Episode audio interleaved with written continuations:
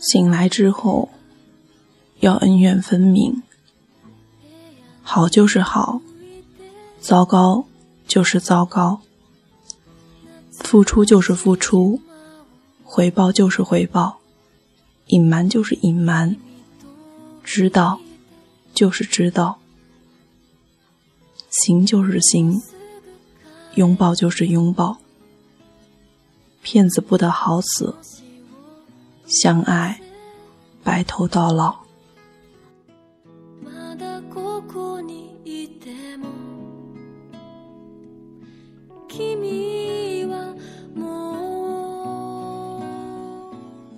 你好，听故事的人，这里是荔枝电台四八二三一六，我是主播陆离。如果你想要获得节目原稿和背景音乐。欢迎订阅微信公众号 “fn 四八二三一六”。今天呢，我们要来分享的文章是八月长安的暗恋的主角是不需要名字的。常听节目的听众应该知道，这并非第一次来分享他的文章。在第六十七期，去吧。你会赢的，同样，也是属于他的文笔，只是要与今天我们来分享的文章有一些不同的是，文章的大致走向是不一样的，所以你也可以在听完今天这一期之后，与第六十七期他的文风做比较。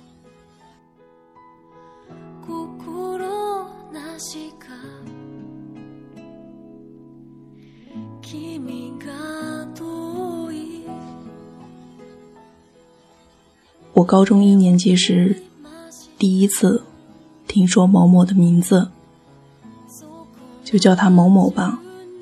起名字很累的。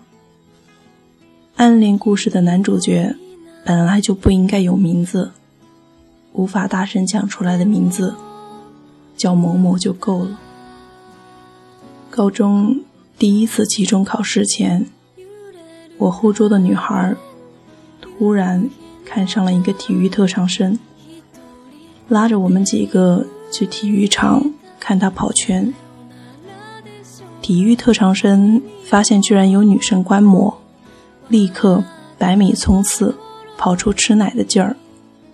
后桌却忽然冷了脸，大失所望的样子。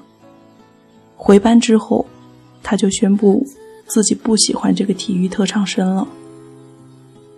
我问为什么，他说：“你没看见吗？他冲刺的时候迎风跑，脸抖得丑死了。他脸抖。对后桌来说，喜欢不过是一种寄托。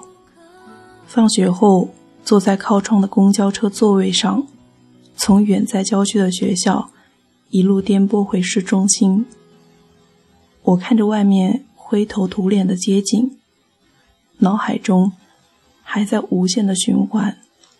他脸抖，他脸抖，一边笑着，一边也有些跃跃欲试，好想找个人来喜欢。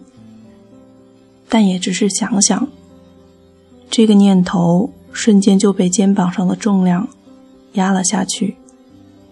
书包里。沉甸甸的，满是练习册。如果在新班级第一次考试就排名倒数，岂不是丢死人了？少女心思化成一声叹息，和街角一样灰头土脸。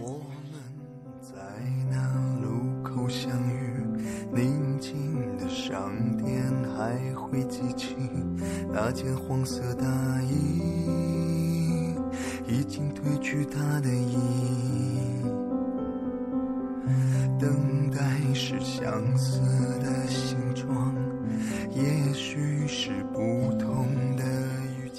期中考试结束后，我在班主任办公室帮忙整理学年分数段统计表，忽然被班主任叫住了。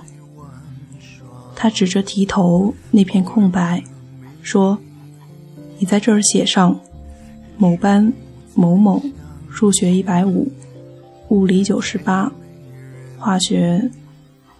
我一笔一画，因为是听写，所以把某某的名字写错了。”班主任本能地感到不对劲，拿着那张纸朝另一个老师挥舞，问。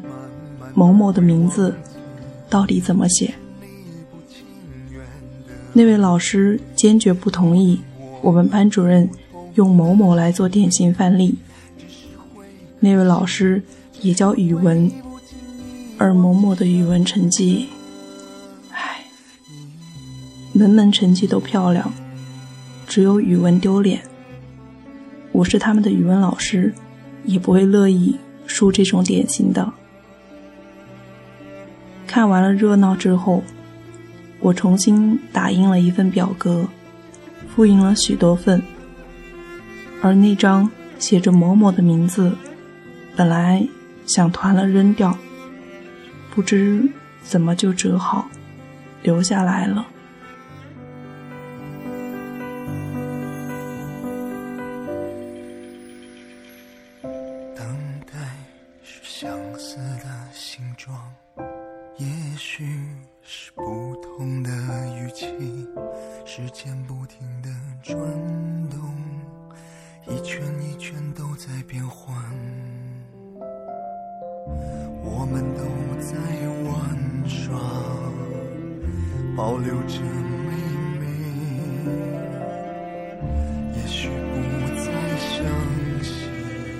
这次的第一名其实是另一个女生。备受瞩目的，却是隔壁班的某某。在我们这所以理科见长的高中，更受关注的，永远是数理化。而这位某某，在这三门科目上，几乎没有扣分。我刚回到座位上，就听见后桌女生在念叨着某某的名字。那天起。某某彻底取代了体育特长生，成为一众少女幻想的归宿。我当时转过头问后桌：“万一这个某某长得像大猩猩，可怎么办？”后桌不屑地哼了一声：“才不呢！我去他们班门口围观过了。我那时候……”可是个浑然天成的装酷少女，淡淡的一笑，就转回头去做题了。女生们对这个某某的好奇与崇拜，更加衬托出我一世独立的卓然风姿。总之就是，我真是太特别了。我有过好几个机会见到某某的庐山真面目。比如，后桌女生站起来说：“某某他们班在外面打球，我们去看吧。”比如，我的学霸同桌捏着一本字迹极为丑陋的笔记说：“这是某某的竞赛笔记，我请假回家，你能帮我把他送到隔壁班去吗？”我的答案自然都是不去。说来也怪，其他风云人物，我都会心态平和的去跟着围观。到了某某这里，竟然别扭上了。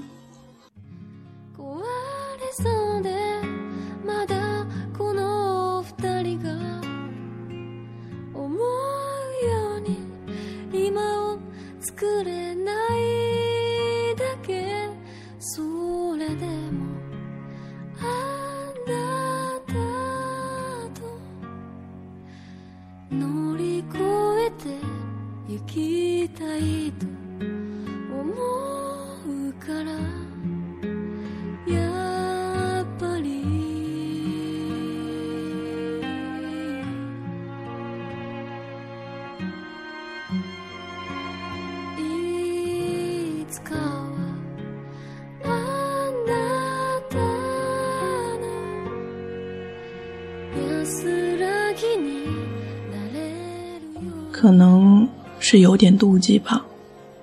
我妒忌聪明的人，从小，奥数就是我的噩梦。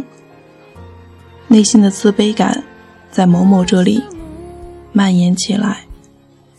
好希望他长得像大猩猩。日子就这样过去。我在某某班级旁边的教室坐了一整年，他们班的同学几乎都混了个脸熟，我依旧没有见过他，却因为他差点和后桌女生闹翻，就因为我曾经说了他一句不好。在后桌眼里，如果流川枫的爱好不是篮球，而是数理化，那么他就变成了好看版的某某，全是最好的年华。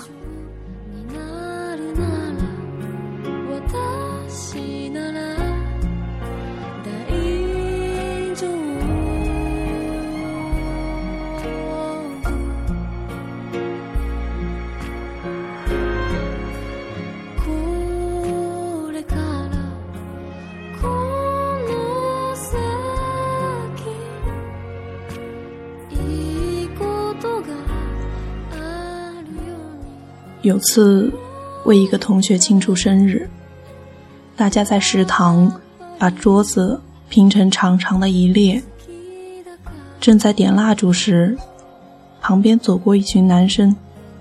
前桌女生忽然兴奋的小声说：“哇，某某哎！”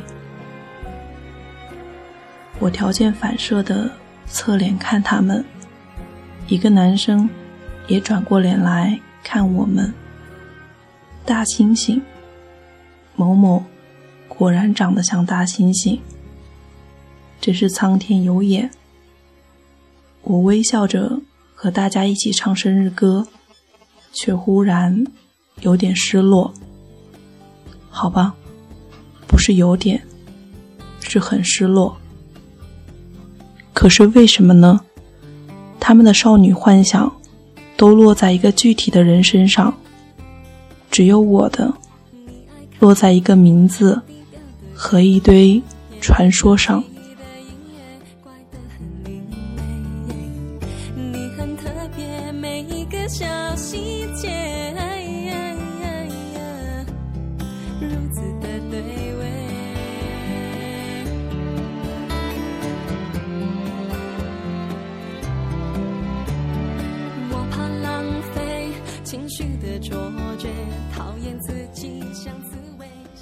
在听到别人念叨某某时，我心中不再有妒忌和好奇交杂的奇异感觉，只只觉得可惜，更为自己之前愚蠢的小心思而羞愧。真可惜，我并不是真的希望你像只大猩猩的。每周五，大家都会带着一周的换洗衣服回家。我拎着一个大行李包，在站台等车，身边站着我的铁哥们。他的戏份不重要，随便用字母代替就好。A 和我在闲扯，不知怎么往我背后望了一眼，立刻就换上了一张狗腿子的嘴脸。哎呀，今天真是荣幸啊，能跟。文理科第一，一起坐车呢。我一开始只是条件反射的绽放着一脸，哪里哪里，大家都那么熟，就别见外了。你看你这小子，总这么客气的谦虚笑容。忽然觉得哪里不对，文科第一和理科第一，我真正的回过头去。难道这是某某长得还不赖吗？那么那天看到的大猩猩去哪儿了？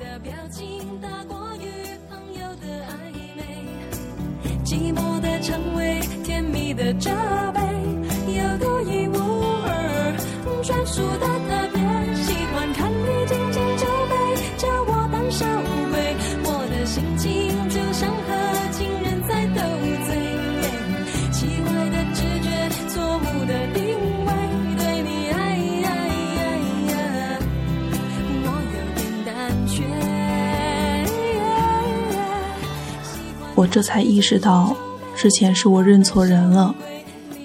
某某衣着打扮很清爽，个头的确不高，但是也不算矮，神情很冷漠。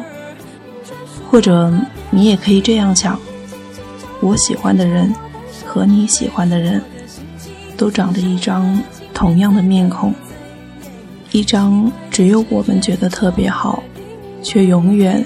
都羞于仔细地描摹出来，获取他人认同的面孔。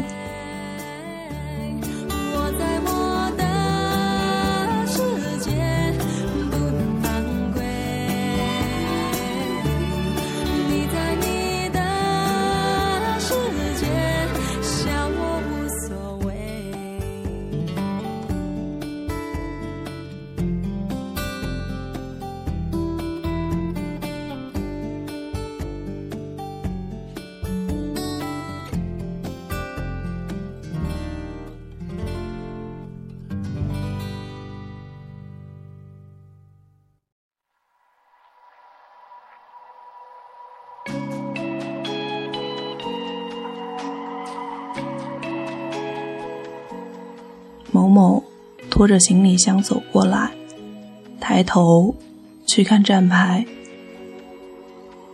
我大方的侧过头去打量了一下他的背影。后来我坐在最后一排靠窗的位置上，一边和 A 继续谈天说地，一边看着外面毛茸茸的夕阳，阳光特别好。A 问我。今天吃错药了吗？笑这么开心，我没有给予回答。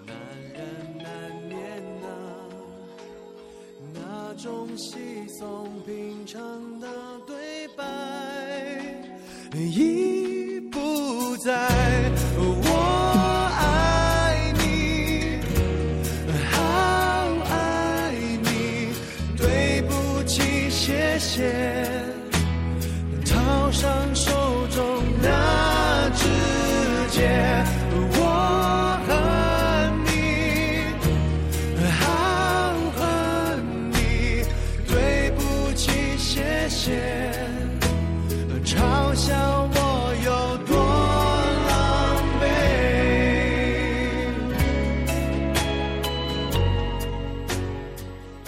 我记得那天从车站走回家的一路。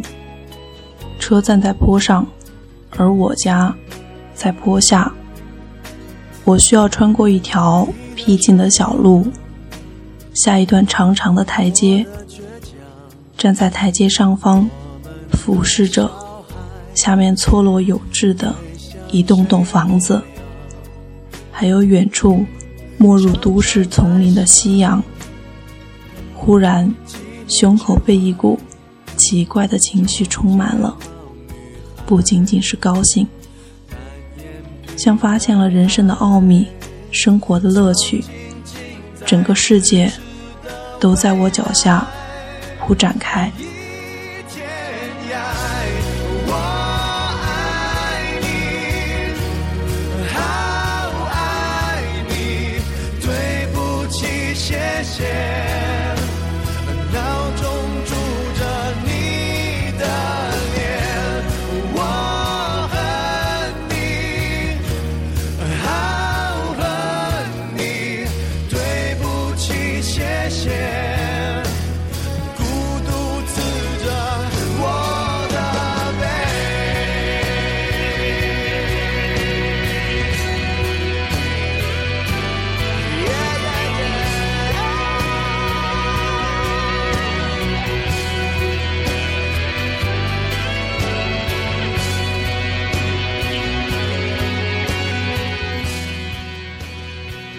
下旅行包，张开手臂，踢踢踏踏地跑下去，飞快地冲下一个缓坡。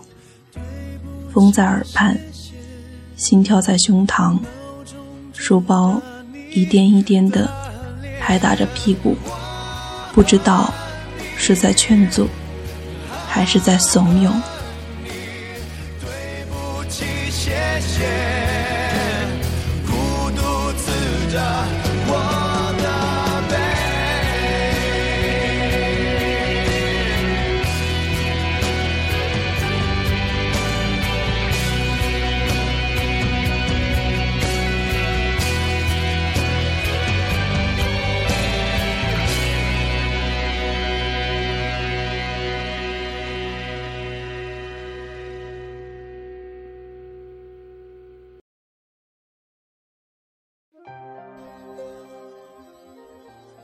我和我的少女心一起飞了起来，然后像个弱智一样，再次爬上坡去拿扔在地上的旅行包。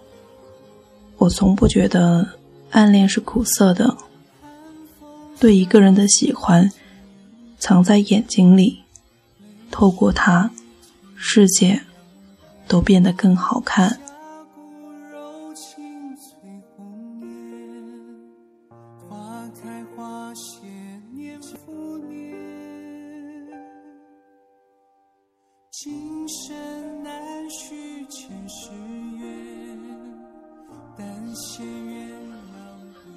我会在每次考试之后，拿语数外这三门文理科同卷的成绩，去和某某比较，会竖着耳朵听关于他的所有八卦，哪怕别人只是提到了某某的名字，我都很高兴。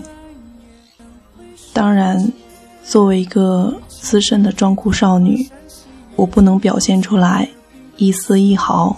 对某某的兴趣，只能绞尽脑汁，笑容浅淡的将谈话先引向理科，再引向他们班，最后在大家终于聊起某某时，假装回短信、看书，表示不感兴趣。连这种装模作样都快乐。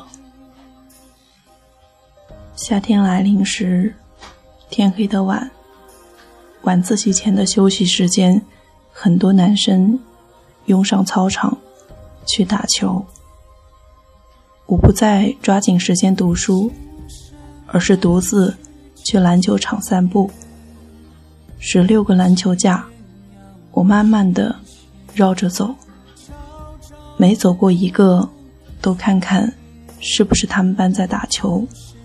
但一旦发现真正的目标，我绝不敢站在旁边观战。好像只要一眼，全世界都会发现我的秘密。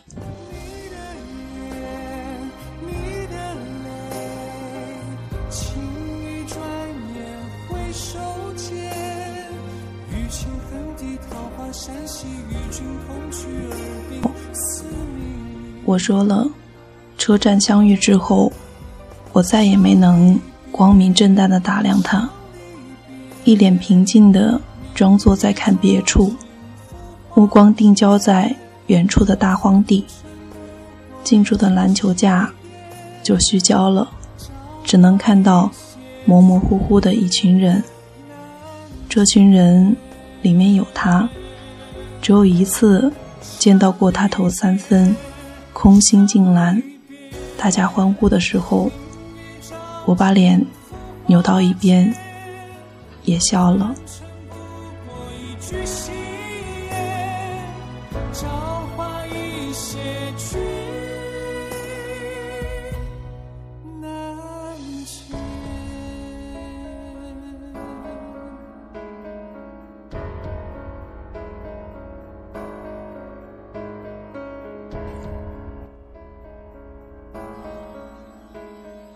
想起后桌的女生说：“他是个很好很好的人。”但是，我还能做什么呢？高三的晚自习常常被我一整节翘掉，去升旗广场乱逛，坐在黑漆漆的行政区走廊窗台上，想着一万种可能被他认识的方式。你说从这儿到你心里需要三年，还需要再翻过一座大山。若我现在出发，会不这段狗屁倒灶的暗恋乏善可陈，我却万分郑重的写下每一个字，想要让它听起来特别。那时你会在谁的身边，我又在谁的窗前。今天的故事就是这样喽，我是陆离，拜拜。你说你早把那段感情放下了，却还在夜深人静时候偷偷哭泣呢。生活中的插曲，它让你遍体鳞伤，变成另外一个自己。那些过去的，终究都叫做回忆。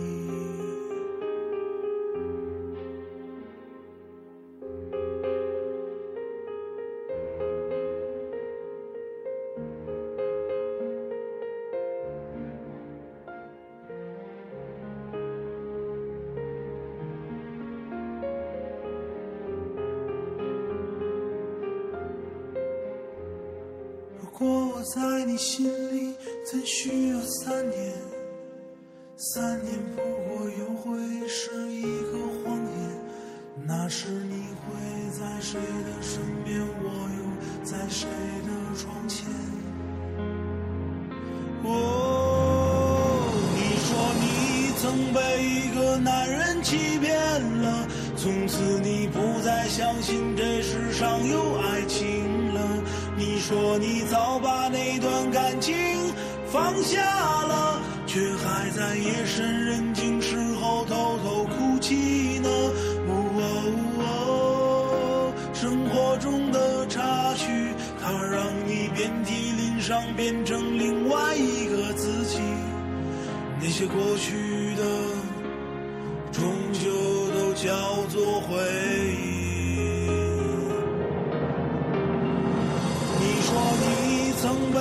个男人欺骗了，从此你不再相信这世上有爱情了。你说